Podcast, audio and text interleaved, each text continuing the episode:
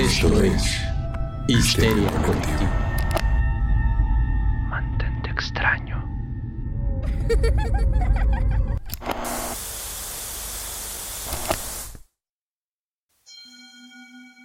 Sean todos bienvenidos a la Estación Fantasma. Ahora que HCP ha invadido las frecuencias alfa de tu cerebro, estamos listos para mandar todo el terror a tus oídos. Yo soy Fernando Santamaría y te doy la bienvenida al espacio entre los espacios, en medio de este bosque y esta neblina, en te has perdido, pero no te preocupes, nos has encontrado, no te garantizamos que regreses. Quiero darle la bienvenida a la mesa reñoña que me acompaña hoy en los micrófonos y los audífonos más fosforescentes de este lado del valle. En el círculo de invocación y en su sitial se aparece el hombre, el mito, la leyenda, el buen doctor Braham. Doctor, ¿cómo está? Hola, ¿qué tal a todos? Estoy muy bien aquí, feliz de estar con ustedes en otra emisión más. Excelente, doctor. Y nosotros estamos felices de tenerlo aquí. Eh, ahora se manifiesta el peinado mejor cortado, la barba mejor alineada en un micrófono rojo. Ricardo Medina, Ricardo, ¿cómo estás? Cómo no, con todo gusto, servidor y amigo, presente, feliz, aquí. No, hombre, y bien temprano que nos citaron. Yo tengo café, jugo, medio chilaquil ahí embarrado en el plato, pero muy, muy contento Yeah. de estar con ustedes de nuevo. Gracias por hacernos imaginar tu chilaquil embarrado en el plato. y ahora, en medio de la confusión, y es notable porque también está muy alineado, muy peinadito y una barba muy definida. Eric Yáñez, Eric Yáñez, ¿cómo estás? Hola, soy Eric Yáñez. Tal vez me recuerden por otros podcasts como Psicofonías, Queer y qué más. Eh, eh, eh, recientemente Spook de Snap Judgment. Book de Snap, este Snap Judgment. Sí, quiero que sepan que son las 9 de la mañana. así que si nuestra reseñoña está un poco all over the place, es porque es muy temprano, pero muchas gracias. Gracias por la invitación, Fer. No, gracias a ti por venir, Eric ya es de casa, tal vez lo recuerdan en programas como Psicofonías Podcast, porque nos da miedo, Queer, Spooked y recientemente en este episodio, por supuesto, él es amigo y es de casa, tiene llaves, ya se sirvió su café y nos ha acompañado en otras reseñoñas como eh, Hereditary y la más reciente, ¿cuál fue? Ahorita se me está yendo, porque ya nos habías acompañado en otra. Sí, ya sé, pero ya se me olvidó a mí también. O no, ah, hablamos de Jordan Peele, Ah, claro. Oh, sí. ¿Cierto? sí, sí, no ¿De fue Nope reseña, o de. Jordan Peele en general? Jordan Peele. de Jordan Peele. Sí, sí, sí. Entonces, ahora vamos a hablar de Talk to Me. Eh, En la caja de Pandora se manifiesta. Maldición, le usurpé el puesto al doctor. No me peguen. Doctor, que No en la caja de Pandora. No te preocupes, rompiste el juramento, te- se te caerá el pelo y se te hinchará la barriga. Ah, creo que el juramento debería ser diferente para mí, ¿no? Este, no, bueno, pues abrimos la caja de Pandora y sale, no, no es dedos de los Adams, es una mano que te quiere saludar y darte un apretoncito. Hablaremos de Talk to Me. Hablaremos de Talk to Me, recientemente estrenada, ya tuvo su paso por salas. Algunos fans nos comentaban por aquí y por allá que hay varias de estas películas que duran apenas una semana en sus cines. Desafortunadamente eso también está centralizado, amigos. Pero si no, ya saben, pueden encontrarlas en algún rincón del internet. No les diremos dónde, porque ustedes ya saben dónde. Pero si no han podido verla en gran formato, háganlo. Y si no, pues búsquenla en su esquina de confianza. Dicho Ah. esto, doctor, talk to me. Bueno, como siempre, vamos a comenzar un poquito dando la reseña general sin meternos en temas de spoilers. Talk to Me es una película australiana, eh, llamó la atención, ah, produjo A24, quien nos ha traído joyitas de diferente calibre, como Lamb, por ejemplo. Eh, es una película interesante en el sentido de que te está tocando una, pues ahora sí que una situación de jóvenes adolescentes haciendo locuras, pero en este caso son locuras sobrenaturales. ¿Y cuándo no? Que esto No, ya se pues- ha visto. Pues sí, o sea, vaya, están pasando, a mí se me hace, bueno, en uno de los niveles en los que se puede ver esta película, es una alegoría de las drogas, ¿no? O sea, de, de gente que experimenta con drogas y pues de repente se sale de control alguna situación, ¿no? En este caso, bueno, lo que estos adolescentes están haciendo, el nuevo reto viral TikTok, es que uno de ellos tiene una mano embalsamada, una mano que está recubierta, si recuerdo bien, era como cerámica, ¿no? Estaba como Parece como como mano de maniquí. ¿no? Sí, parece mano de maniquí, pero te dicen desde el inicio que dentro hay la mano de alguien, o sea, que realmente es una el esqueleto de una mano o una mano que pues, de algún modo estaba con carnita y todo y le echaron encima la el cemento, quién sabe qué sea. Pero bueno, el punto está ¿De que la mano? Era la mano como de, un- de una medium, ¿no? De una decían, o- pues digo, de nuevo, no caché bien en el inglés cómo lo dicen. Y ya ves que ese es un idioma que luego los géneros son medio confusos. No, y Yo el acento era- australiano es raro. Yo te- entendí que era de un hombre, un vidente, un Ah. medium. Pero tú dices una medium, bueno, también podría ser. O sea, digo, realmente así tratando de hacer memoria sobre lo que dicen, lo dicen tan rápido Sí, es más nuestra no- memoria que otra cosa. que, que recuerdo que leí un medium. Pero, oh Dios de mi vida, las traducciones de subtítulos luego son de lo más desafortunadas. Entonces, esto podría ser una medium, un medium, no importa. Tenemos una mano, la cual pues parece, pues ahora sí que como de maniquí, es un artículo de utilería bastante raro, está todo garabateado, tiene un montón de... Así como cuando los amigos te rayan el yeso después de que te accidentaste, así está toda la mano, toda dañada. Y el punto está que el que toca la mano, de algún modo entra en contacto con el mundo espiritual. Al momento Y de pues- comunicarse con la mano y decirle, háblame. Sí, claro, hay toda una serie de reglas. Tienes que, hay una vela encendida, tienes que tomar la mano como cuando la saludas a alguien y tienes que decir háblame. Y bueno, pasan cosas. Pasan cosas y se pone la historia muy loca. Eric, talk to me. Talk to Me, debo decirles que la vi junto con Per eh, sin darme cuenta. Sin querer queriendo. Cuando llegó a la sala de cine y estábamos ahí en la misma sala de cine, entonces estuvo padre. Eh, es una mano que se une a el manoverso. Bien puesto. Adams y sobre todo veo influencias muy fuertes de este la pata de mono de. Claro.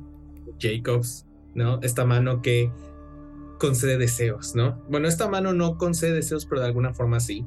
Eh, creo que el terror emana mucho justo de estas cosas de ten cuidado con lo que deseas, ¿no? Ten cuidado con lo que le pides al destino, en este caso a una mano. Eh, porque, pues, como otras grandes películas de terror de esta nueva ola del terror, que ya no sé qué tan nueva es, porque ya pasado bastante tiempo desde que empezó a, a reconocerse a películas de terror como verdaderas obras de autor. Este toca temas mm, pues muy humanos, muy emocionales, explora temas como el duelo, sin decir más, explora temas como, eh, bueno, sí, como dice el, el doctor Abraham, pues una alegoría de las drogas, ¿no? Este, y yo creo que de ahí emana, pues, esta, es- eh, pues el, terror que realmente se mete bajo nuestra piel, ¿no? Más allá de lo que es evidentemente gore y grotesco. Es una película muy gore, este, pero con significado, pues es lo que quiero decir, ¿no? O sea, como que el, el terror no, no emana tanto como del de, de lo que vemos en pantalla, sino como de lo que le está pasando a la protagonista que se llama Mia, ¿no? Este, y que sí, podemos verla como una persona que cae en una obsesión, que en este caso es hablar con la mano. ¿Qué más puede pasar si le hablo a esa mano, no? Oh, ¿a quién le puedo hablar cuando le estoy hablando a esa mano? Eso es de donde se desarrolla todo toda la sinopsis que dice que decía la gente en internet que tenía muchos giros. Yo los estaba contando y yo estaba esperando, bueno, ¿cuál, cuál es el siguiente giro? Fue al cine como esperando mucho y no quiero decir que me quedó corta, solo pues no es bueno leer reseñas porque No. no, sé, la- de las mejores pelis es de las que he oído mucha cosa mala, ¿no? Y que de pronto me sorprenden. De esta oí, oh, es que sí, es la mejor película de terror del año. Es bastante buena. Yo no, es muy gore y eso lo agradezco y me gusta el gore. Hay mucha gente que es más squeamish y le saca el gore, pero no me pareció excelente. No lo sé, o tal vez yo estoy muy tiquismiquis hoy, pero es una gran película, la verdad. Puede ser y se vale, ¿saben? O sea, justo ahorita que decías, no es bueno de reseñas, yo decía abruptamente no desde el punto de vista de que, claro, o si lees muy buenas reseñas esperas muchísimo, o si lees muy malas es como me voy a cagar en esta peli. Y luego es como, pues no, o sea, la voy a ver y a ver qué pasa, ¿no? Entonces, creo que Talk to Me es justo como parte de esa ola. Y ahorita que hablabas de esta ola de terror, pensaba como en el, en el, en el horrible término que se ha acuñado los últimos 15 años de el género elevado. Y yo creo que simplemente son películas de terror que pueden tener como otras capas, pero sigue siendo el mismo terror de siempre, ¿no? Claro. Nada más que unas cosas pueden ser más obvias que otras y apelan más a lo psicológico. Pero dentro de esa última, o esta ola que no sabemos dónde ha acabado o si sigue, eh, pues creo que es de lo mejor que se ha entregado, voy a decirlo, posiblemente desde Hereditary, ¿no? Entonces, eh, al menos a mí me hizo sentir como en ciertos momentos esos malestares que Hereditary me hizo sentir la primera vez que la vi. Ya llegaremos a eso en, en la segunda parte con spoilers, pero, pero sí, sí, creo que esto de las reseñas de un tiempo para acá, eso y los trailers han como, como que afectan mucho la percepción que puedas tener de primera intención. Eh, Ricardo, talk to me. Ah, perdón. Sí, sí, sí.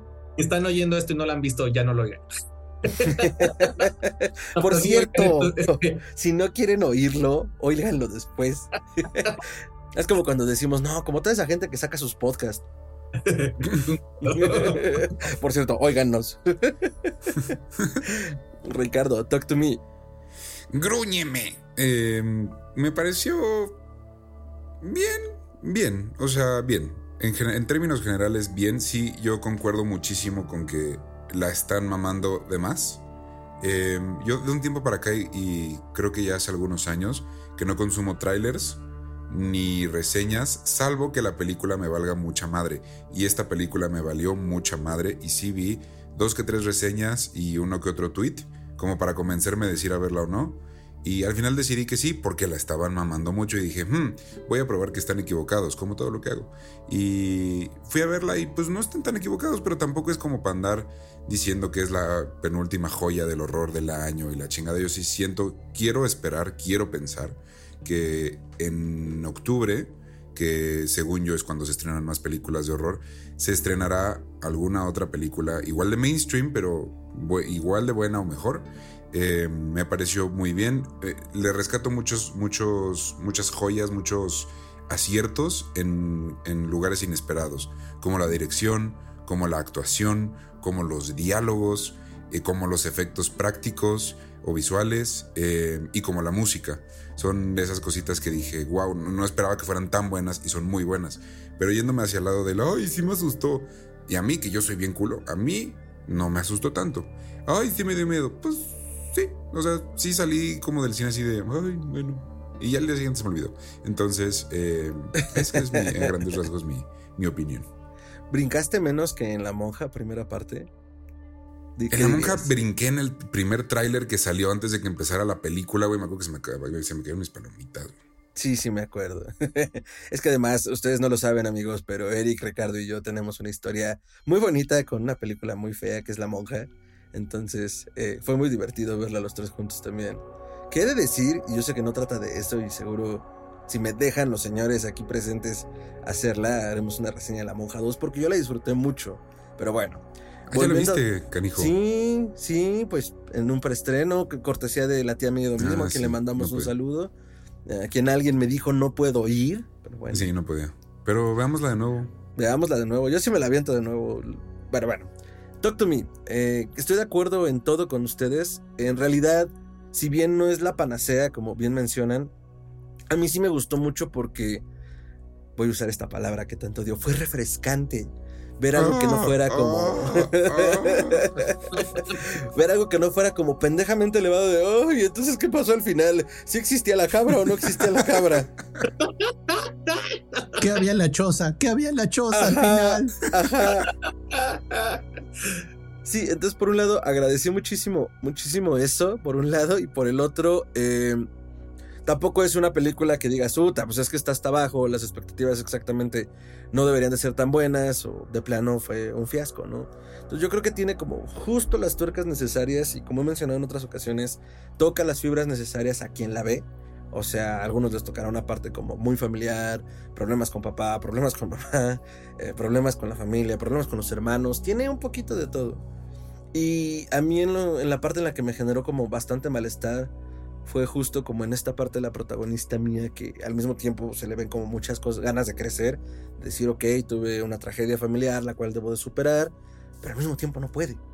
Es decir, como tampoco ha pasado tan poco tiempo y también, ¿por qué debería superarlo? ¿no? Entonces yo ahí veía como un poco este subtexto en cuanto a, justo lo que a ella como trama principal le, le, aqueja, pero sobre todo en esta secuencia donde es bastante claro como la alegoría a las drogas, a mí me pareció impresionante las cosas que uno puede llegar a hacer siendo adolescente, ya sea por presión social, por aceptación o solo por ganas de echar desmadre, que dices una... O por pendejo. Exacto. Una pitch perra mano que me está dejando entrar a otros espacios, a contactar otras entidades. ¿Por qué no lo haría más de una vez, al menos durante 90 segundos? Dude, no. Entonces, eh, yo creo que está muy bien armada. Y por alguna razón, por momentos se me olvidaba que era australiana. Era como, ¿por qué el volante está de ese lado? Ah, sí, es cierto que es australiana. lo cual habla de mérito, mérito al cine australiano. O sea, yo, yo, creo que parte, yo creo que parte del problema que tenemos es que ya estamos cansados de la fórmula Hollywood. O sea, tristemente, ya los productores acá en Estados Unidos tienen que tener estas reglas, esta, esta, y entonces pasa esto, y entonces esto, y si no, no te la financio, no te la voy a pagar. Esta se siente fresca precisamente porque está hecha con otras reglas, con otros estándares y aunque puede caer en lugares comunes donde dices, ay, esto yo ya lo vi en otra película de Wes Craven, eh, la verdad lo resuelven de una manera diferente. Se le siente la diferencia cultural y eso se aprecia, o sea, porque dices, bueno, es que no todo el horror, no todo el terror tiene que venir de Hollywood. Se aprecia cuando llega algo, una joyita de otro país y, logra, logra sorprender. Pero de nuevo, es eso, es ese cambio de perspectiva un poquito, ¿no? Sí, entonces Talk to Me llega más que a reinventar el género, ni mucho menos, a presentar una forma distinta de, contar una historia. Y la verdad es que la duración a mí me parece importante, sobre todo porque eh, en un episodio de hace no tanto de Cine Garage, Eric Estrada, a quien también le mandamos un saludo, hacían un programa de eso, ¿no? ¿Por qué las películas duran ahora tanto? Y yo ponía a pensar, claro, en los 90 las películas duraban una hora y veinte, una hora y media. Incluso una película larga no era tan bien vista porque como no estás pudiendo contar una historia como en este tiempo. No es precisamente aquella. Ajá. Es que se hacían en funciones dobles, Fer. Por eso eran de hora y quince. Justo, Tenías tu primera función, entraba la pausa, te ibas a, a, refiliar de palomitas y refresco y regresabas a la segunda función. Es por eso duraban menos. E incluso cuando se empezaron a hacer más largas, pues seguía existiendo el formato del intermedio, ¿no? Y Titanic, te estoy viendo. Ajá. incluso yo tuve intermedio en Spider-Man 1, todavía me acuerdo. Pero de repente un día la industria decidió no solo hacerlas más largas, sino eliminar el intermedio y ahora chútate tres horas de una película. Eh, bueno, Endgame, yo qué sé, ¿no? O sea, el premio a la vejiga de hierro va para. Por lo tanto. Avengers Endgame. Y algo también a lo que creo que Talk to Me apela bastante bien es como te voy a contar una historia concisa al punto. Sí te voy a explicar algunas cosas, otras no importan. Y aquí lo importante es como eh, eh, el conflicto, el repelús, que te espantes y que tengas un buen final. Porque además, eso sí tengo que decirlo, amigos, me pareció un gran final. Porque sin spoilers, sin se spoilers. cierra el círculo. Sí, no, no, no. no o sea, hay que se quede para que se les antoje. ¿Qué pasó?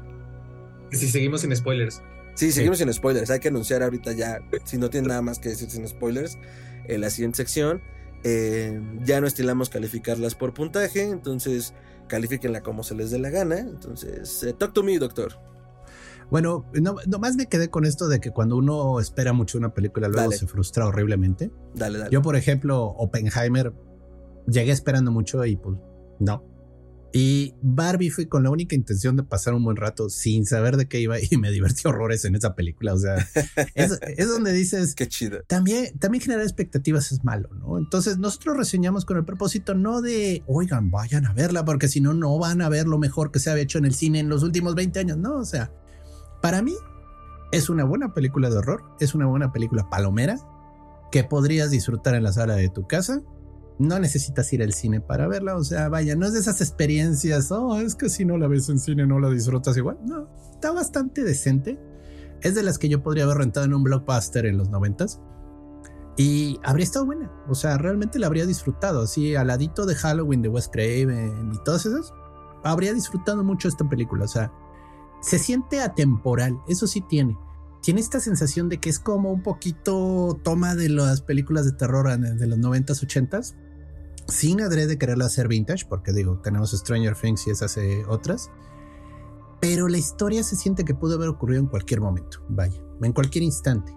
Eso me gustó. Y sí, se me hizo una película buena, cierra bien, estoy de acuerdo, al final se me hizo de lo mejor de la película, no voy a decir más. Eh, hay cositas que me molestaron, a mí luego me molesta la estupidez de los protagonistas, aunque digo, está justificada dentro de su... Adolescencia. ¿no? Entonces cuando dices, bueno, ok, ok, ok, está bien, o sea, sí. Sí, vayan a verla, vale la pena. Si no la tienen este, en cine ya, pues disfruten en su canal de, streaming favorito. Excelente, doctor eh, Ricardo, talk to me. Grúñeme. Eh, a mí, yo sí recomiendo, si todavía tienen chance de ir a verla al cine, Está padre como experiencia de cine de, horror en el cine, en lo oscurito de la sala. Si no tuvieron chance de verla en salas y es octubre y quieren tener un plan acá y quiero ponerme en el mood de Halloween y la chingada, seguramente la van a mandar a, renta en Prime Video o en alguna de esas plataformas que ya rentan digital valen 50 pesos. Rentenla por 50 pesos, pónganse una frazadita, cómprense un pumpkin spice latte o algún dulcecito cool y véanla y disfruten la neta, está chida. Yo ahora ya decidí que voy a, reseñar y a calificar las películas en un si la compraría en físico o no la compraría en físico. Esta no la compraría en físico, pero porque ya no tengo espacio. Eh, pero la verdad es que está... está buena, está, está bien. Y, y, sí, si les gusta el horror, neta, sí dénsenla. Eh, si no, pues se les va a hacer una más del montón, la verdad, en, mi opinión. Si viste la edición especial de coleccionistas que van a vender de Talk to Me, incluye una mano. Cállate, hocico. Qué chido. Sí, así para ponerla en el centro de tu mesa. Chance sí, entonces chance sí la compraría en físico, con, en, esa edición para tener la mano. Nuestros, o me voy y me robo un maniquí. Nuestros amigos de Horrorama, eh, Dengue y Mike Sandoval, eh, justo hicieron, tuvieron una colaboración con, con, con, la distribuidora e intervinieron dos manos, no miento, unos vans como si fueran de la mano y también anduvieron regalando manitas. la manita sí me da repelús, la neta. Entonces, sí la tendría por eso también. Eh, Eric, talk to me. Em, si son hardcore fans del horror, sepan que no es tan artsy, tan artística y tan elevada. No es Lamp, no es El Faro, no es nada de estas cosas. Lo cual está bien para mí. Y sin embargo, tampoco es un boo ¿no? El jump scare tiene profundidad. Entonces, si los que, si les gusta el terror, que es evidentemente terror gratuito y escenas grotescas gratuitas, pues no, aquí también hay un, una profundidad, hay desarrollo de personajes, hay... o sea, como que para mí está entre lo artsy y lo gore, este, eh, espectacular, ¿no? Entonces, para mí es un balance perfecto. empieza como una película de adolescentes haciendo cosas estúpidas que yo no puedo con esas películas, pero denle la oportunidad, o sea, solo, solo empieza así. si no ustedes no las películas de adolescentes haciendo cosas estúpidas y eh, hablando con groserías. Ah, sí, porque somos so edgy. Es que a veces se me hace como, ay, qué flojera, ¿no? Cabin in the Woods, este, ay, la de Bodies, Bodies, Bodies, en fin. Este, yo a veces no, no, no puedo con eso porque me es difícil empatizar con adolescentes haciendo cosas estúpidas, pero esta película hace que logres empatizar con adolescentes que hacen cosas estúpidas o con Entonces, está muy bien, siento que está muy balanceada, tiene un poco para todos, para el eh, moviegoer casual como el hardcore. Entonces, sí, véanla. Véanla porque algo les va a gustar, no sé qué pero algo les va muy bien, me, parece, me parecen muy buenas referencias las de ustedes, amigos. Eh, pues bueno, eso. Eh, creo que es una película también muy balanceada entre lo que te puede entregar como una película eh, casi o acercándose a eso que la gente horriblemente llama género elevado, pero al mismo tiempo una historia muchísimo más aterrizada y con sus buenos momentos de mole y pensamientos intrusivos.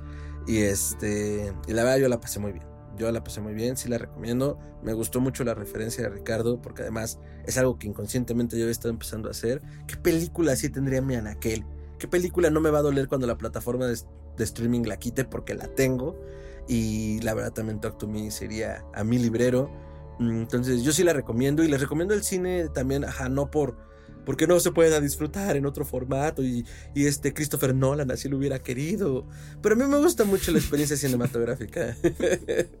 así, cuando piensen, Christopher Nolan quisiera esto, recuerden que verlo en un DVD portátil también siempre es una opción. Entonces, eh, yo disfruto mucho la experiencia cinematográfica de ir al cine, sentarme, ver la peli, eh, tener mis cuatro bebidas y mis cinco nachos, este, eh, comida para tres y vino para cinco. Entonces, eh, yo disfruto estas pelis allí, les sugiero que las disfrutan, pero si no también no pasa nada. Ir al baño a voluntad y que te queda tres pasos también está chido, pero véanla, véanla, vean cine, vean cine, consumen cine de terror. Dicho esto, doctor, ¿qué sigue? Spoilers, spoilers. Y ahora sí nos vamos a dar grasa duro y tupido con Talk to Me, amigos. Eric, Talk to Me. Ay, Dios mío. Eh, ok, deben saber que es una película. Eh, a mí me encantan estas películas en donde existe un plano de lo paranormal o el plano del limbo. Creo que el limbo se menciona en algún momento, en donde hay como toda una eh, población de fantasmas, ¿no? Eh, y esto me recuerda a un relato que hicimos en Psicofonías, en donde, bueno, de cómo el infierno se expandió, que básicamente sobre la humanidad se está muriendo y hay un virus que te hace ver fantasmas. Pero no puedes confiar en lo que ves porque pues hay muchísimos fantasmas rondando por la Tierra, ¿no? Y eso es una gran premisa cuando eh, el tema de la película o de la historia es necesito contactar a alguien, pero no sé cómo hacerlo. Necesito eh, identificar a un fantasma específico de toda la población de fantasmas y no sé cómo llegar a eso, ¿no? Que es, es un tema que se explora en esa historia de Psicofonías Podcast. Eh, en este caso, pues es la fallecida este, eh, pareja de uno de los protagonistas y en este caso es la mamá de la protagonista, que es como necesito hablar con mi mamá porque no sabemos si se suicidó o no, ¿no? Y cómo diablos lo haces, ¿no? O sea, como ¿Cómo puedes confiar de que quien estás viendo es realmente el fantasma de tu mamá? O si la mano tiene sus propias intenciones. Que es ahí un poco en donde me perdí con la premisa, porque ya no supe si eran fantasmas que se estaban haciendo pasar por otros, como doppelgangers de...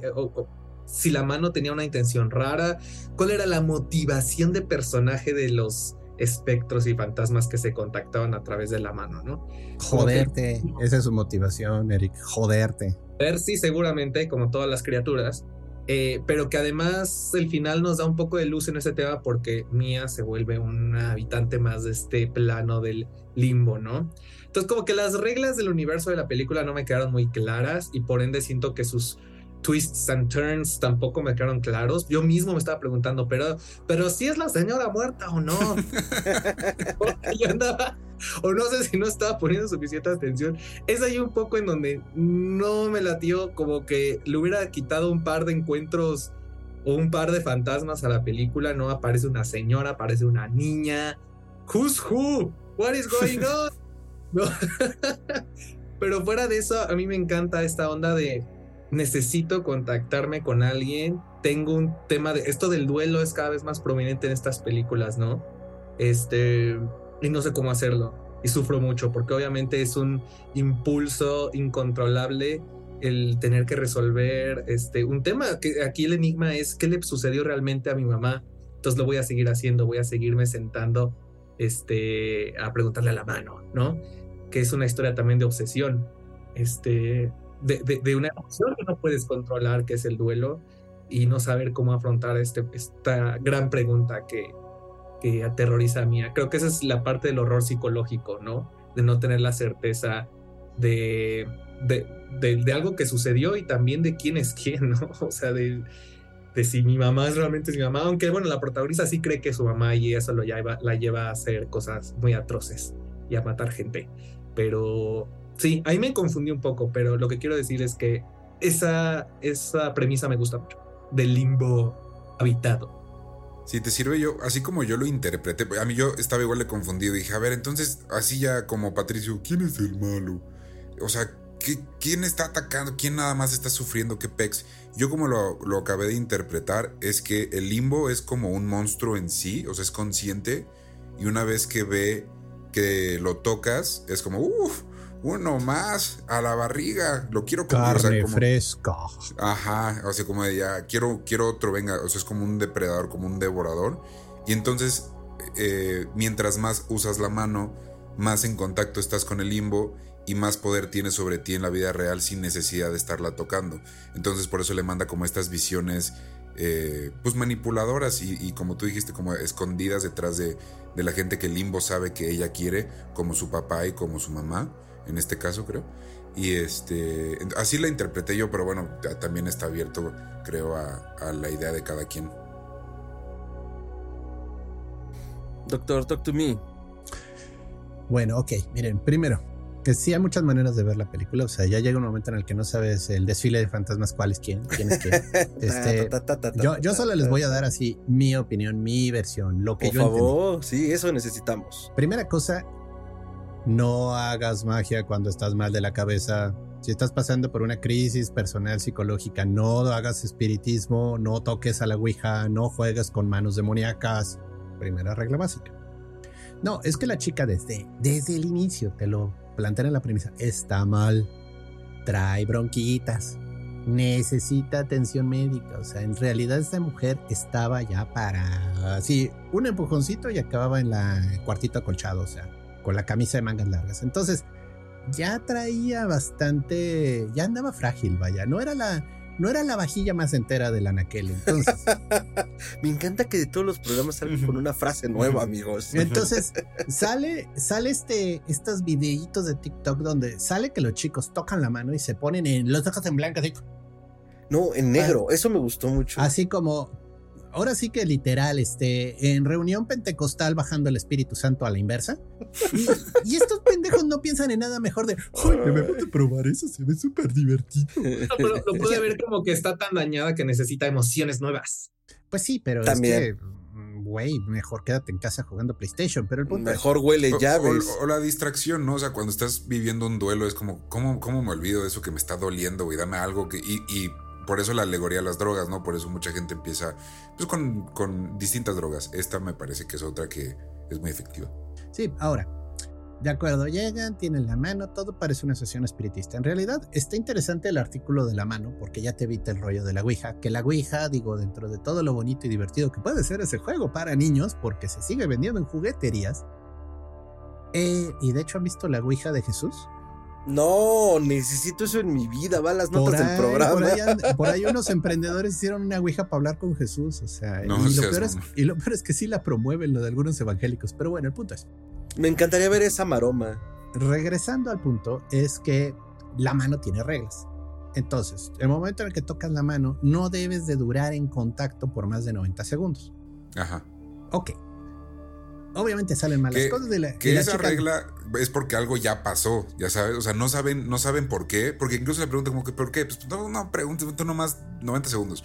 Pero algo ya pasó, ya saben Pues, el- el- la duración exacta. Así, así comienza la película con el hermano del otro matando, tratando de matarlo. Que es un y gran matándose inicio. además. Sí, el inicio es muy bueno. No sabes Y qué es- está pasando y de repente dices, what the fuck. Sí. Ok.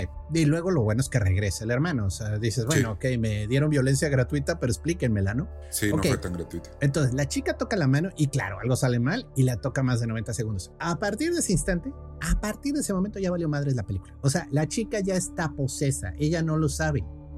Trae la misma gorda horrorosa que desde el inicio la poseyó, engañándola, metiéndole ideas falsas en su cabeza, tomando el papel de la mamá, tomando el papel del papá en su cabeza y literal es siempre la misma gorda horrible. Claro, De y de hecho- hecho. Ajá, perdón, continúa. De hecho, hay un momento cuando ella toca la mano la primera vez, Sí. ve a un hombre con un traje. Sí. Ese es el que se le mete al hermano de la amiga. Ah, Claro, no, sí, sí, sí. Tienes razón. y ella se asusta y dice, no, no, no, es que tienes que tocar la mano. Bueno, ok, la vuelve a tocar. Y entonces cuando se le aparece la gorda.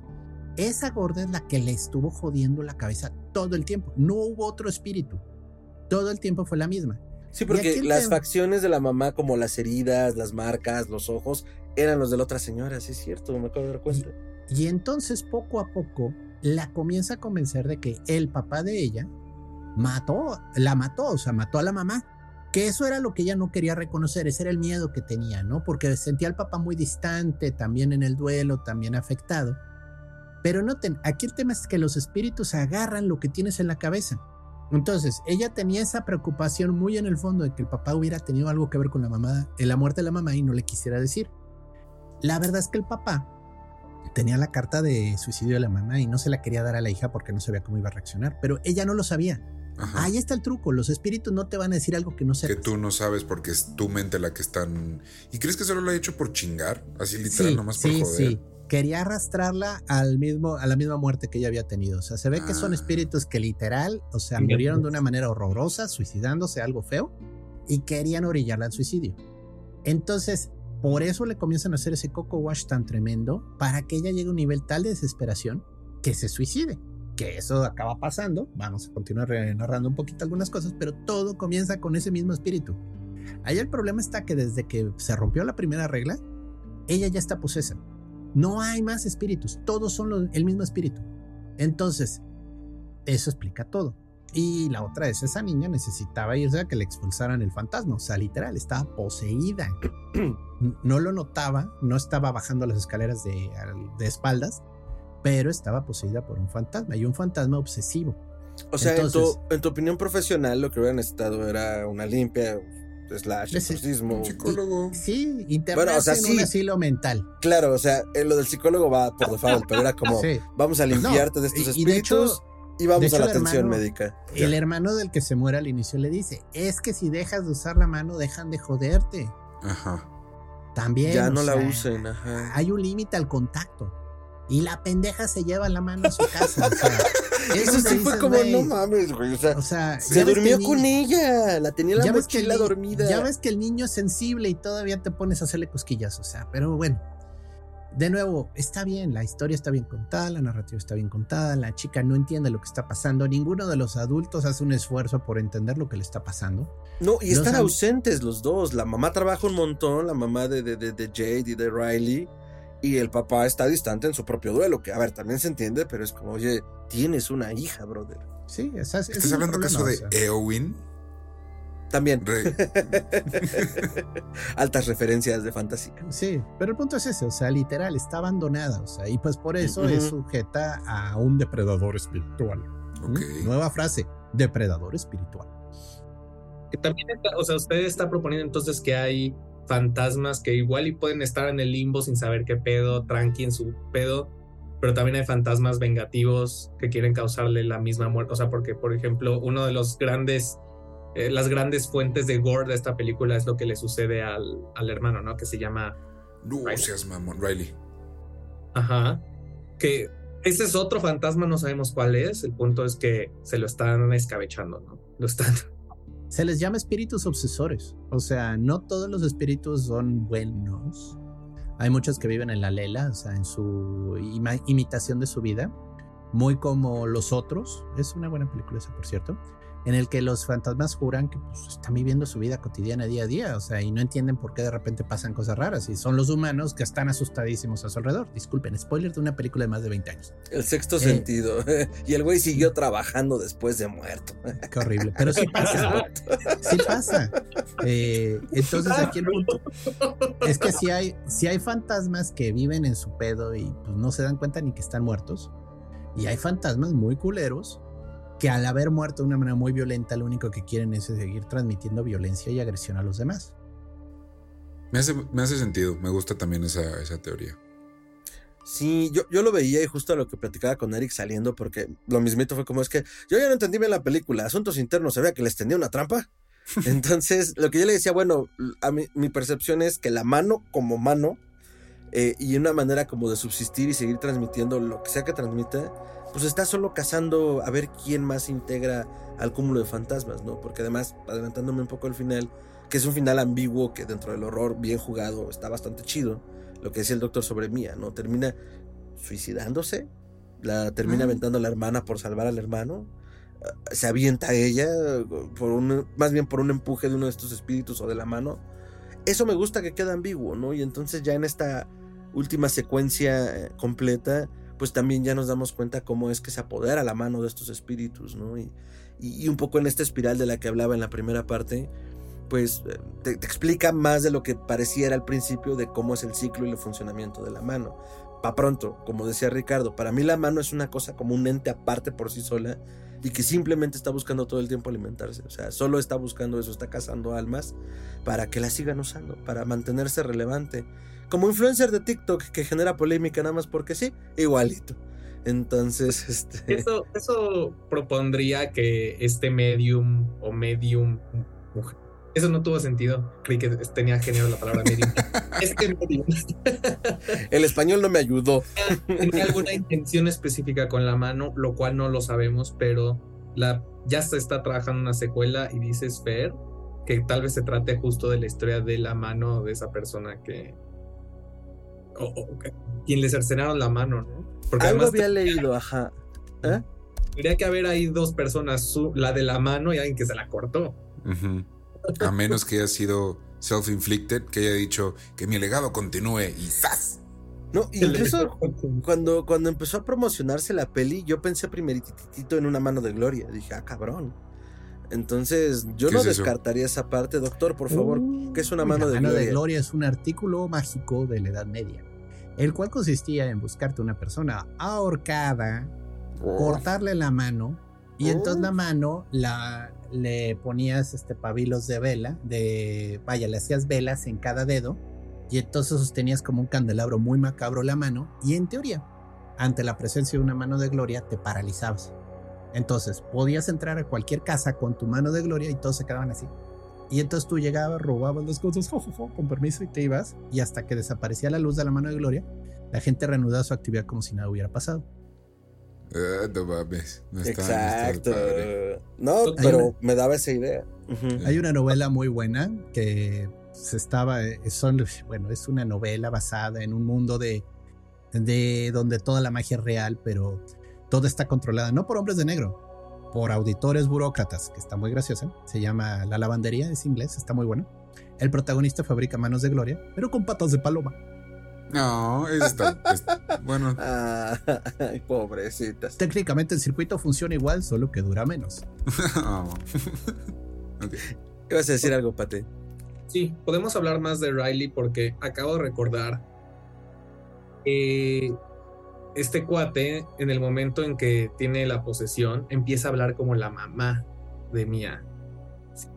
Entonces eso me hace pensar, y además gran parte de la película tiene que ver con que si Riley está bien o no, y además hay un impulso de Mía de que, bueno, este, como lo está, Riley está en este plano del, limbo en donde lo, están haciendo sufrir todos estos espíritus, la manera de salvarlo es matándolo. Lo cual es falso. También ahí se me cruzaron los cables, pero entonces yo pienso que sí es el mismo espíritu. Porque no, además... no es el mismo espíritu. En el momento en el que ella ya la liberan, literal, el espíritu le dice al otro, Así habla la mamá, así es como se comunica. Para volver a agarrar a otro pendejo de bajada y que dure más de 90 segundos la posesión. Porque además, yo pensaba como eso, quieren que mueras mientras están dentro ellos. Y era como, claro, o sea, quieren que mueras como tu alma muera. Pero cuando en la primera parte donde, donde Riley se mutila cabronamente, azota la cara, se quiere sacar el ojo. No mames, se quiere sacar el ojo, no mames, eso. ¡Ah! Me sigue doliendo. Gran escena. Pero era como, güey, un cuerpo así no lo puedes ocupar. Lo cual siempre me lleva a decir, no. Lo único que quiere es justo recolectar a gente para que sigan presentándose a las personas.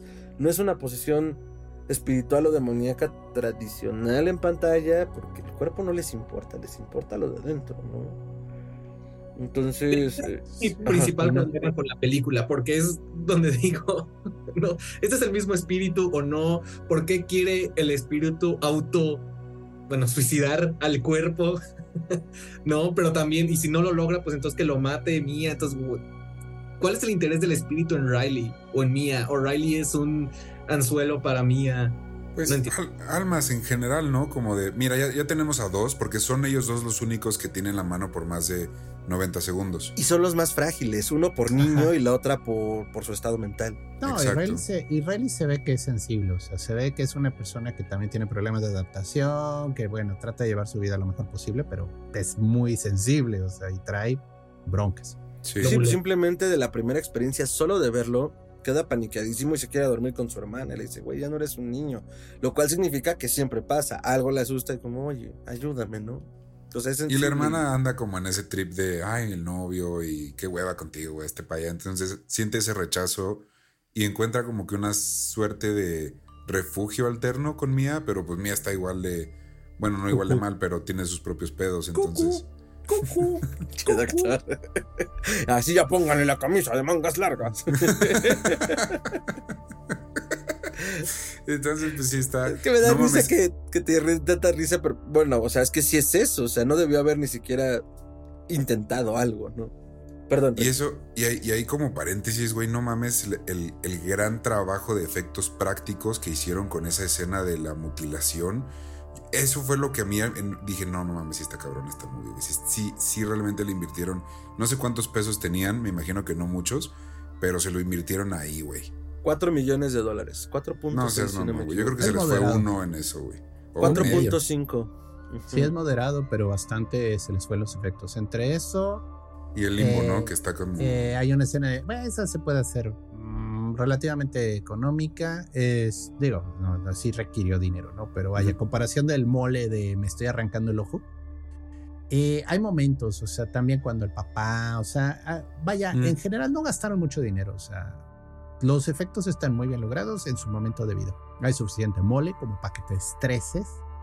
No es una violencia de le sacan las vísceras y se ponen a saltar la cuerda con ella, porque tampoco llegamos a Hellraiser. Pero sí tiene sus momentos de inquietud. O sea, eh, Sí. a, mí, a mí el momento en el siempre que hay una mutilación de un ojo me pongo mal. O sea, y me di cuenta con el perro andaluz. O sea, es de las primeras películas que en el momento en el que vi ese corto me puse mal. No sé, el ojo es una zona muy sensible. Sí, creo que por eso, ¿no? Y a mí Y me la- pasa mucho con neuronas espejo de se te chinga, se le chinga una articulación, se rompe un hueso, te quiere sacar el ojo y es ese cosquillo espantoso de pensamiento intrusivo de "Eh, eh, eh, duele. Perdón. Y siento que tiene como varios, varias comas la película. Es decir, el, el mero inicio, como el preámbulo, es una línea y yo pensé que en esa se iban a ir y hay una coma y no, güey, no es la historia de esos morros, nomás es el contexto. Luego es el dichoso de... giro que dicen los, los reseñadores. Oh, es que tiene varios giros. Ese es uno. No, no es un giro, es una coma, es nomás como hace estoy de seis meses y Sí, hoy en día, ¿no? Y luego ya es la, la historia de estas niñas y la mano, que hasta el momento en el que están jugando y están echando el, el drink con la mano y así, esa es una línea. Y el momento en el que Mia ve a su mamá, ahí hay otra coma, porque no, güey, no es nomás de cómo, cómo pendejean con la mano y mata a todos. Lleva un trasfondo más, más duro. Y, y cuando Riley se empieza como ahí a matar. Y entonces sigue esa línea hasta el punto ya de- del hospital y al final, cuando es como, no, no, no va a acabar como tú crees que va a acabar, ¿no? Ya es el, otro final que, que tiene. Pero, o sea, no, no se me hacen giros, solo se me hacen como, como puntos clave de la trama. Algo que a mí sí me, me- o sea, de todo esto como que nada, nada de lo que hemos platicado me molestó en sí.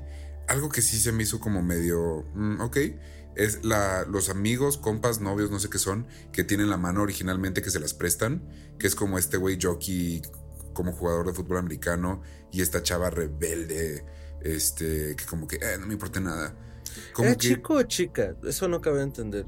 Era chique. yo- Era chica, ¿verdad? Sí, ok. Eh, No, la neta no sé, pero. es que por Pues, momentos sí. era como este, este No es dude, explican. Ya luego como no sé. O sea, nunca, nunca te dicen como Bueno, who cares? específicamente. No, yo sé, solo, ajá, si alguien había pensado algo diferente. Ok. Pero como que entran, o sea, te sirven para presentar la mano y están ahí, pero como que nada más se saben esa regla y no saben mucho más. Y luego literalmente desaparecen con un, ah, pues cámara, güey, órale, bye. Y se van. No, no, no. Cámara, güey. La policía nos está investigando. Tenemos que mantenernos de bajo perfil porque si nos relacionan nos van a meter al bote. Eso fue lo que pasó. Pues sí, y pero sí, no- se me hizo como que la, la secuencia en sí de cómo nomás agarran y pues cámara, güey, se van, se me hizo muy de, ah, ya. Pero es que no, Ah. solo, no solo se van, porque todavía van a buscar a, a este chico, a Docket, que, que son los primeros que salen en la película. Y, Así, la y- chica y va, lo lo busca van, y les dice, güey, ¿qué pasó? Díganme de dónde viene. Ahí salen. Ah, ah, pues sí, pues es que el anterior dueño se suicidó. y pensamos que sería buena idea quedarnos con la mano maldita. ¿Te acuerdas que Y dijo que nos y perseguía? subirnos a TikTok. Ajá. No, entonces después de esa secuencia en el autobús, según yo esa es la última vez que los vemos, pero no como Ajá. que se vayan, sino de, güey, ya es su pedo, ustedes háganse Ya, cargo. bye, Y todo gira alrededor ya de Mía. ¿Y qué será? A lo mejor un día, un día y medio, lo que sucede después. Todo ya después de eso es muy rápido. Entonces, más que desaparecer, pues todo sucede alrededor de Mie. Y es cuando ya se finiquita al papá, porque además terminan haciendo los espíritus que mata al padre. No queda Eh, claro, parece que no lo alcanza a matar. Parece que lo encuentra la amiga Tienes y razón. llama a la, y no llama a la ambulancia. Y no Pero, se sabe pues, digo, acaba. Parece No que lo lo mató. confirman. Le hacen creer que lo mató. Eso es lo importante. Entonces ella ya se da cuenta que su vida ya valió madres, porque aún si deja de hacer cosas va a ir a la cárcel por matar a su papá, que postdata. No estoy muerto, llama una ambulancia. Ay, ya maté a mi papá. Tengo que matar al otro para que se libere de los espíritus. No estoy muerto, solo llamo a una ambulancia y estaré bien. No, Todavía no tengo- escucho su voz. Sí, o sea, bueno. Ok, y entonces sí se vuelve villana de bigote retorcido, desesperada por matar al chavo. Pues como, como mártir. ¿no? Como tengo que hacer ya esto porque nadie más va a hacerlo y, y tengo que salvarlos. ¿no? Soy no tengo nada que, perder porque lo que tenía ya lo maté. Estoy bien, solo llama a ambulancia. No, ya lo maté, ya lo maté. Ay, la gatita. Entonces, bueno, el punto es, este, igual ya se vuelve villana de bigote retorcido de, "Ay, entonces tendré que matar al chavo porque es la única manera en la que se liberará, porque si no, se lo van a llevar para siempre. Que además nada más les dicen, les gustas. Es todo lo que sabemos, ¿no? Sí, y además, ahora, agarro, convenzo a la mamá que mis intenciones son honestas después de que casi estuve presente cuando su hijo casi se muere y nunca me han dicho por qué se murió o por qué hizo eso. Agarro, subo al chamaco una silla de ruedas, logro bajar los tres pisos del hospital, logro llevarlo fuera del estacionamiento sin que nadie diga nada. Eso siempre lo he discutido en todas las pelis. Es como, güey, que no hay médicos ni enfermeras cuidando. Trata de salirte un día del hospital sin pagar, a ver cómo te va. O sea, Y más es- allá, en esas economías. Ok, bueno. Recordé mucho la escena de Little Miss Sunshine en donde sacan al, a la Ah, abuela ese- por una ventana. gran película, Little Miss Sunshine, ¿eh? O sea, no es de horror, pero es muy bueno. Not related, pero también vean. En un escape de un hospital. Así. E- Esa sí tiene un giro dramático muy bueno, ¿eh? Por cierto. O sea, si hablan de giros, esa película sí te da una sorpresa al final que dicen, no es posible, pinche abuelo. Pero bueno, vale mucho la pena verla. Eh, la verdad me divertí mucho en esa película y, y vale la pena. Este es la road movie. Es así, la road movie por excelencia. Pero bueno, bueno, doctor, talk to me. regresando al punto. Ya la chica ya le valió madres, o sea, ya ni tiene la mano cerca, ya anda en toda su pinche obsesión de mente. Este, saco al chavo, lo voy a aventar sobre la carretera, así como de, sé libre, vuela. Y ella convencidísima. Ah, porque además el espíritu del anciano va allí como de, güey, a que no, a que sí, a que no te atreves. Pues la van también presionando todo el tiempo estos güeyes, ¿no? Y- Yo y, hasta eh, ahí pensé que lo iban a, o sea, como yo me lo iba imaginando, dije, en, al niño se le va a volver a meter el diablo, güey. Se va él a aventar al, al, al tráfico y la van a culpar a ella y la van a arrestar, pero ella va a estar como de, no, les, les digo la verdad, no toquen esa mano, no toquen esa mano. Yo pensé que así se iba a acabar. y dos detectives de policía así agarrando la mano y dicen, bueno, tendremos que investigar esto a fondo. Ajá, Esto ha sido uno de los eh, crímenes más violentos que ha habido. Eso pasaría si fuera una peli gringa. Y con secuela, ¿no? Así una secuela muy clara de, no sé, Michael Bay cerrando los créditos con una canción popera, una pendejada. No, así. no, no, no, no. Con, música, música así de cinte tipo Carpenter. Entonces la mano está así en una en aquel de evidencia. Ajá, con ándale, una carta de, del tarot, del diablo, porque, porque eso funciona. No, no, Estúpidos. Pues, o, o, es una o, la mano así como nomás como girando, ¿no? Es una película australiana. Respetan esos. No vamos a caer en las convenciones del género. Obviamente, digo, algo tenía que pasar porque ya estaban llevando el arco a un punto en el que esto no va a acabar bien. Y sí, efectivamente, no acaba bien. Afortunadamente, parece que el chico se salva. Ella es la que muere. Circunstancias abiertas. No sabemos cómo se murió, si ella se aventó, si la aventó la hermana tratando de salvar al hermano. Who cares? Y entonces tenemos el momento en el que descubres lo que pasa cuando mueres bajo la influencia de la mano. Buen final. Buen final. Estuvo bien lograda esa sesión. Que de Sí, hecho, porque después, ajá. de después de que hubo en el hospital había una capa de, verosim- de inverosimilitud que dejé pasar. Y cuando se levanta en medio del tráfico y camina como si nada, yo dije, no, ok, entonces que haya terminado en que ya era un espíritu a partir de que cayó, me dio un alivio tremendo porque me Sí. estaba pegando el hecho de que caminara toda magullada en medio de la gente y nadie dijera nada, ¿no? Estoy ya escribiendo en tu computadora, me va a escuchar la gente del blog. Nadie sobrevive a una caída así, vive para contarlo. No, y a, y a mí me, a mí me encanta pues cómo se encuentra con este grupo de pendejos adolescentes que están repitiendo el ciclo. Mira, sí. Y no sé, o sea, sí me movió mucho esta parte de qué chingón final, ¿no? Como en círculo de donde estamos donde empezamos, ¿no? Here we go again. Pero latinos, eran latinos. Eran latinos, además eso me encantó como de, güey, yo estoy entendiendo esa palabra. Entonces, este, eso y ahorita no? estaban, ¿eh? Sentí que era como italiano. Yo también pensé que era en Italia. No era como, ¿Qué dije? Pero Pero Latinos. latino, latino. Latino. Ah. Latino. ajá. Ahorita que estaban hablando justo esta última secuencia donde al parecer iba a terminar con el sufrimiento de Riley, eh, eh, se espejea con una secuencia de muy al principio, cuando encuentran a este canguro muy mal herido Ah, y sí. que Mia no es capaz de darle fin. Que a ver, o sea, creo que pienso, no lo sé, a lo mejor estoy mal. La, la- la- la- manera correcta de llamar a control de animales, güey, hay un canguro en la carretera, alguien recójalo. Pero lo que le dice Riley es. Creo que mi gato tiró cosas. Pero lo que le dice Riley es que eh, pues terminen con el sufrimiento del canguro y ella no puede. Y luego es como, ah, y ahora sí quieres acabar con el sufrimiento de Riley. ¿Quién te entiende? Pero es como en todo a ver al canguro en la sala del hospital. Sí. Ajá, en la visión de la madre, ¿no? Sí, o sea, como que está en este trip de, pues ya me lo voy a echar, güey. Ya la chingada me lo voy a echar. Y como que es un recordatorio de, güey, pues si no, no, tú no puedes hacer eso, no, no está en ti, no eres una asesina. No te toca. Ajá, además y- también, Y ¿no? al final pues acaba siendo eso, que creo que esa es la respuesta a nuestra pregunta de cómo murió.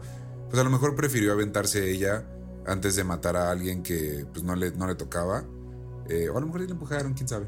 Pero Eso es sí, lo que me sea, encanta estoy de de esa acuerdo, como parte. que eso no está... eh, matar a alguien a propósito, como por algún motivo el que fuera, no estaba en ella. Al papá no lo mata porque quisiera, lo mata porque se estaba defendiendo de, según ella, un fantasma, que en realidad era el papá intentando como calmarla.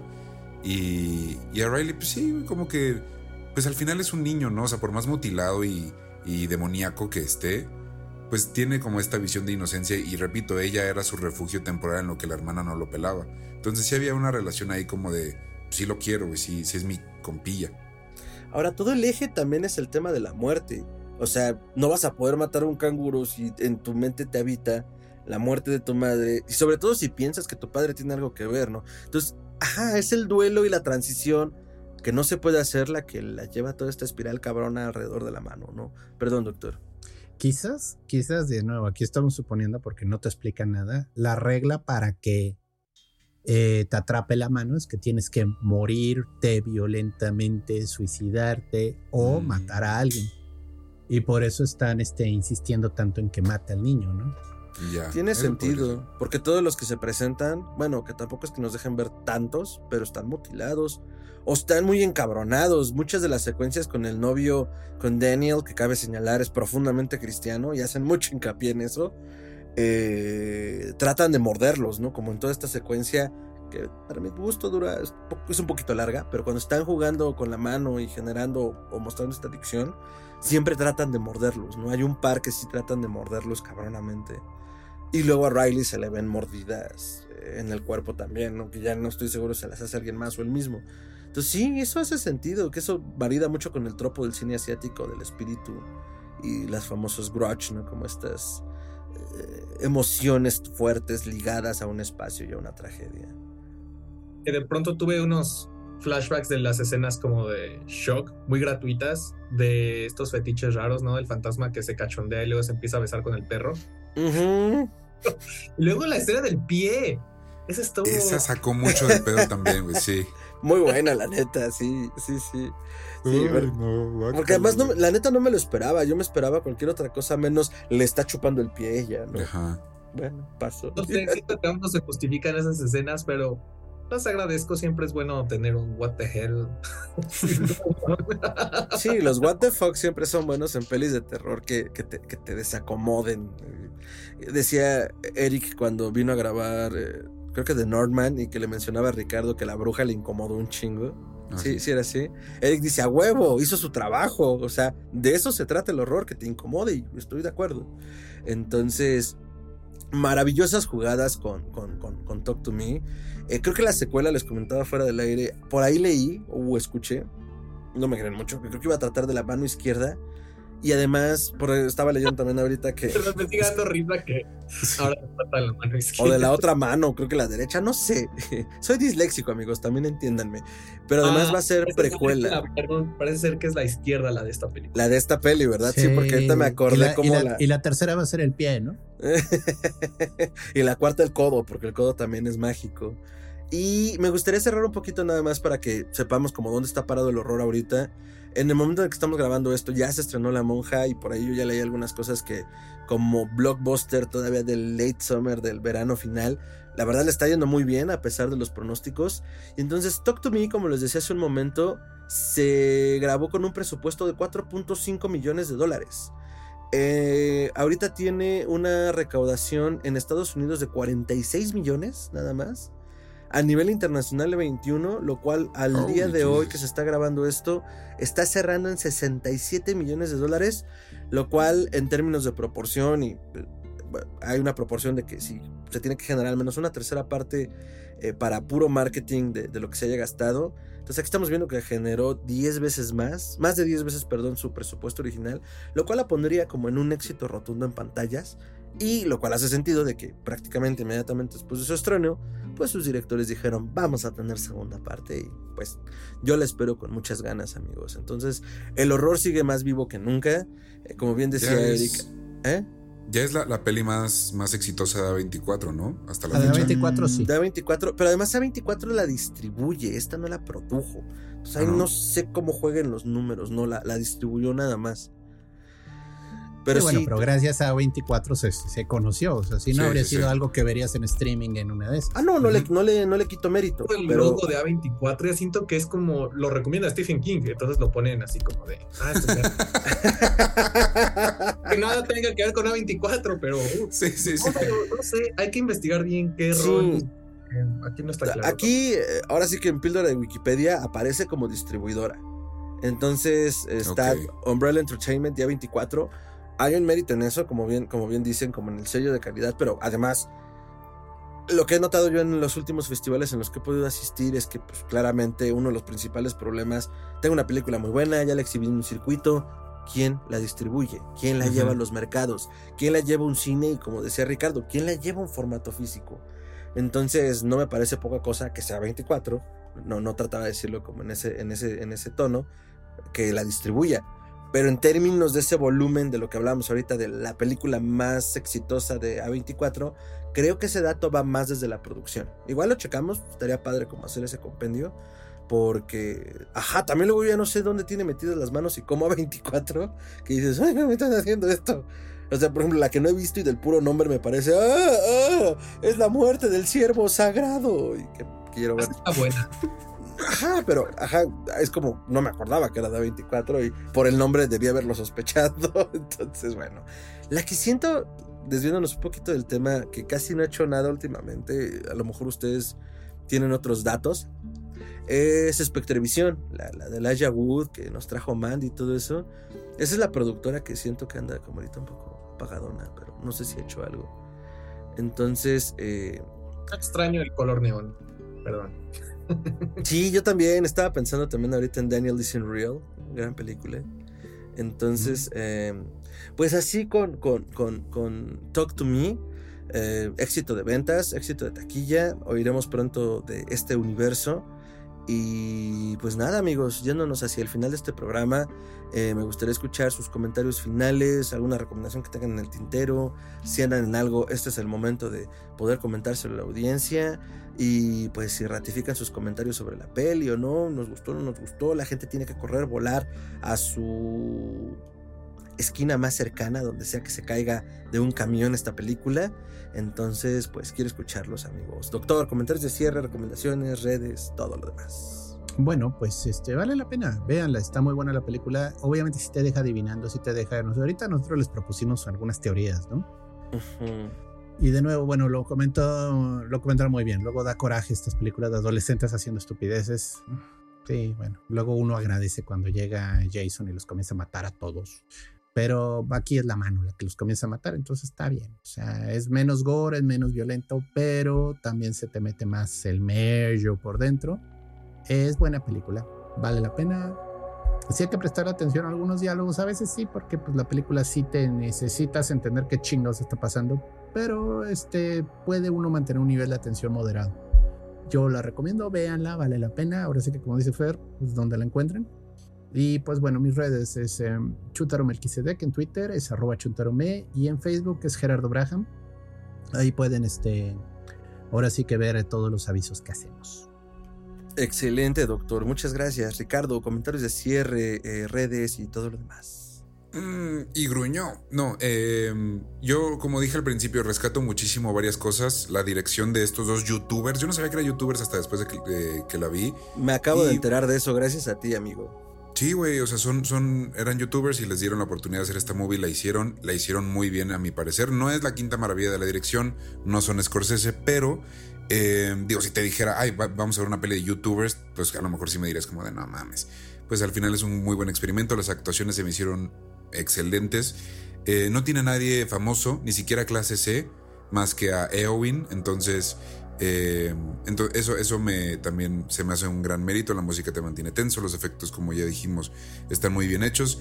En resumen, está buena, véanla como la puedan ver y si, repito, si la pueden hacer toda una experiencia en Halloween aún mejor, mis redes son arroba tiranosaurio Rix en Twitter e Instagram, estamos como arroba musicrononautas en TikTok y eh, ahí estamos eh, compartiendo todas estas cosas bonitas que nos gustan. Uh, excelente. Eh, Eric, comentarios de cierre, redes y todo lo demás. Eh, voy a hacer un infodump de cosas que no sabía que justo me está diciendo Wikipedia así. Este, Date se, se llaman Danny Michael Philippou, que son youtubers que hacen videos de comedia de horror. Interesante. Estuvieron, fueron parte de la del crew de The Babadook, otra película. ah, no manches. Claro, es australiana. Sí. Ah, y y me hace pensar de que un montón de banda empieza en YouTube. O sea, Skinamarin, que era un, es de, un creador que empezó en YouTube. También del, del, horror comedia, las grandes películas de terror de, estos últimos años salen de gente que también le gusta la comedia. La línea es muy delgada. Este, como Jordan Peele, ¿no? Eh, es una gran película con replay value, ¿no? Creo que es de esas pelis que tienes que ver varias veces para hacer tus teorías, que te mantiene conversando cuando acaba, ¿no? Como lo acabamos de hacer aquí. Y por ende, creo que la deberían tener, no sé si en físico, bueno, ah, no sé si, si les gusta ir a ver la misma película al cine varias veces, pero pues, pues en ese sentido creo que sí vale, mucho la pena tenerla en algún formato para reverla, porque creo que sí, sí ofrece algo nuevo cada vez que la ves. Es una premisa no necesariamente nueva, la mano está increíble, ¿no? Pero también pudo haber sido una Ouija. Quizás si hubiera sido una Ouija nos hubiera gustado menos. Pero es, una, mano. Está cool. You know? Entonces. Totalmente de acuerdo. Esa, este nuevo icono me encanta. Desde que vi el tráiler dije, yo la quiero ver qué onda con esa mano. Este, sí, véanla, porque creo que es necesaria. Si se hiciera una retrospectiva sobre la historia del horror en esta eh, década, seguramente va a estar ahí. Así que no pueden quedarse sin verla porque si no, no, no, os enteráis de nada. Eh, mis redes sociales no las comparto porque son las personales, realmente no pongo nada interesante ahí, pero sigan el podcast en el que eh, colaboro hoy, que es Spooked, eh, Spooked, S-P-O-K-E-D, que son historias sobrenaturales contadas en primera persona de este estudio eh, pionero que es Snap Judgment. Está en inglés, pero está, si la máscara al inglés, si le saca eh, the crap out of you, si se caga. Pues. Así en, en, español plano, se cagan. Pues es que es eso, ¿no? Scare the crap out of me es me cagué. no, sí. pues, Bueno, ustedes son arroba spookpod o busquen spookpodcast.org ORG. Y pues Excelente. Ya. está apareciendo por aquel cintillo para que no se les vaya ninguna letra y no haya pretextos de no lo encuentre. No, aquí está todo. Eh, muchísimas gracias. Eh, comentarios míos de cierre y redes, por supuesto. A mí lo que me encanta de las películas, y esto se lo aprendí al buen Eric Ñañez que está hoy presente con nosotros, explorar los tropos como de las películas, estos ejes de narrativa, de trama o de ideas que siempre están presentes en una, en una película de tal o cual género para poder identificarlos, ¿no? Hablábamos justo como de la posesión, los adolescentes, eh, los ojos iridiscentes en iris expandidas porque posesión demoníaca. Esos son los tropos. Entonces a mí me llama mucho la atención poder explorarlos porque desde los griegos nos hemos contado las mismas 9, 8, 10 historias pero lo interesante es como los giros que podemos darles creativamente, ¿no? Como bien decía ahorita Eric, pudo ser una ouija y sería la típica historia de posesión adolescente. Y sí, mira qué padre final. Y sí, ay, mira, cierra circularmente. Y sí, esto y aquello, pero güey, es una ouija. Ah, es una mano embolsamada. Mm, cuéntame esta historia que ya he oído, visto, ¿no? Entonces, creo que es uno de los grandes méritos.